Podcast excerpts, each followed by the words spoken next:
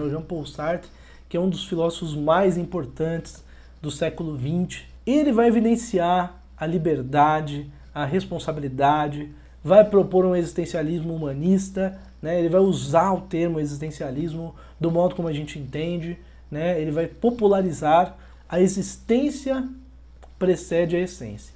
Isso é uma bomba. Né? O que, que é isso? Né? Toda a filosofia anterior, né, principalmente até antes de Kierkegaard, né, até o começo do século XIX, tendia a olhar para a existência de uma maneira essencialista, ou seja, a existência é uma coisa que já tem uma determinação. Então a coisa existe a partir de algo já anterior a ela que a determine. Né?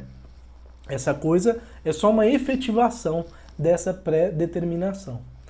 E o, ou seja, a essência precede a existência. Né? Primeiro eu tenho essência para depois falar da existência. A existência ela é, ela é governada por essa, ou submetida, ou consequência dessa essência.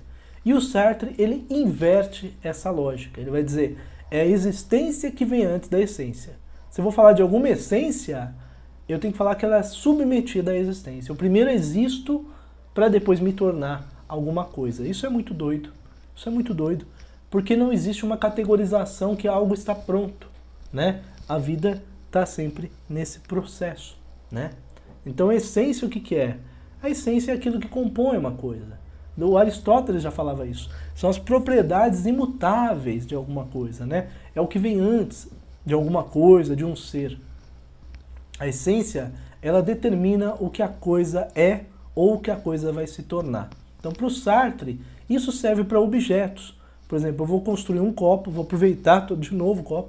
Eu tenho que pensar no tamanho, no formato, no, né, na altura, no peso, tudo isso, no tipo de material para poder colocar água. Tudo isso tem que ser pensado antes de fazer. Né? Não tem como pensar depois. Né? Eu tenho que ter um projeto, eu tenho um, uma ideia antes do que vai ser. Mas não serve para as pessoas. Ou seja, o objeto ele é fabricado de acordo com o intuito de quem fabricou ele. Ele é definido antes da sua existência. Já o ser humano não. Ele não foi fabricado com um objetivo específico, mas ele se constitui na sua própria existência. Ou seja, ele não foi fabricado para ser de tal maneira. Ele está sendo, se tornando, escolhendo e se transformando. Ele está se constituindo quem ele é no seu próprio, no seu, no seu próprio existir. Nossa, bonito isso, né? Ele se constitui no próprio existir. Né? Eu acho muito interessante. Ou seja, não há nada prévio que o determine né, que estabeleça o que ele vai se tornar. Né? né? Então, o que é a existência? Se eu falei que a essência é diferente da existência, então a gente fala, o que é a existência então? A existência é um movimento para fora, é sempre eu me colocando na relação fora de mim mesmo, com as pessoas, com as coisas, com os lugares, ou seja, não é só fechado em si mesmo. E porque eu estou sempre nessa relação para fora, ela não é estática, ela está sempre se transformando, né? A liberdade para o Sartre é justamente a possibilidade de a todo momento fazer escolhas. E a todo momento a gente está fazendo escolha. Agora mesmo a gente está escolhendo ver esse curso. Né? A gente pode pegar a qualquer momento e escolher outra coisa. Quer dizer, sempre são escolhas. Né? Então, não há, inclusive, o Sartre vai dizer, não há como não escolher. Porque a todo momento eu tenho que escolher o que eu vou fazer no momento seguinte.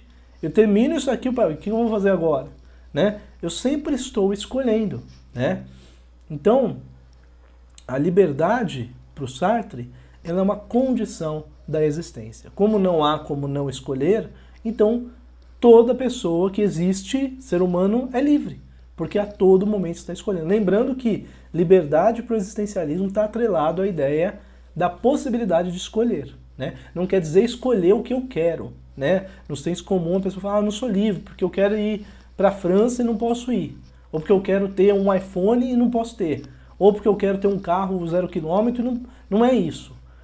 Para o existencialismo, a liberdade é basicamente a possibilidade de escolher, de fazer escolhas. Né? Se eu estou fazendo escolha, eu sou livre, porque eu não sou determinado.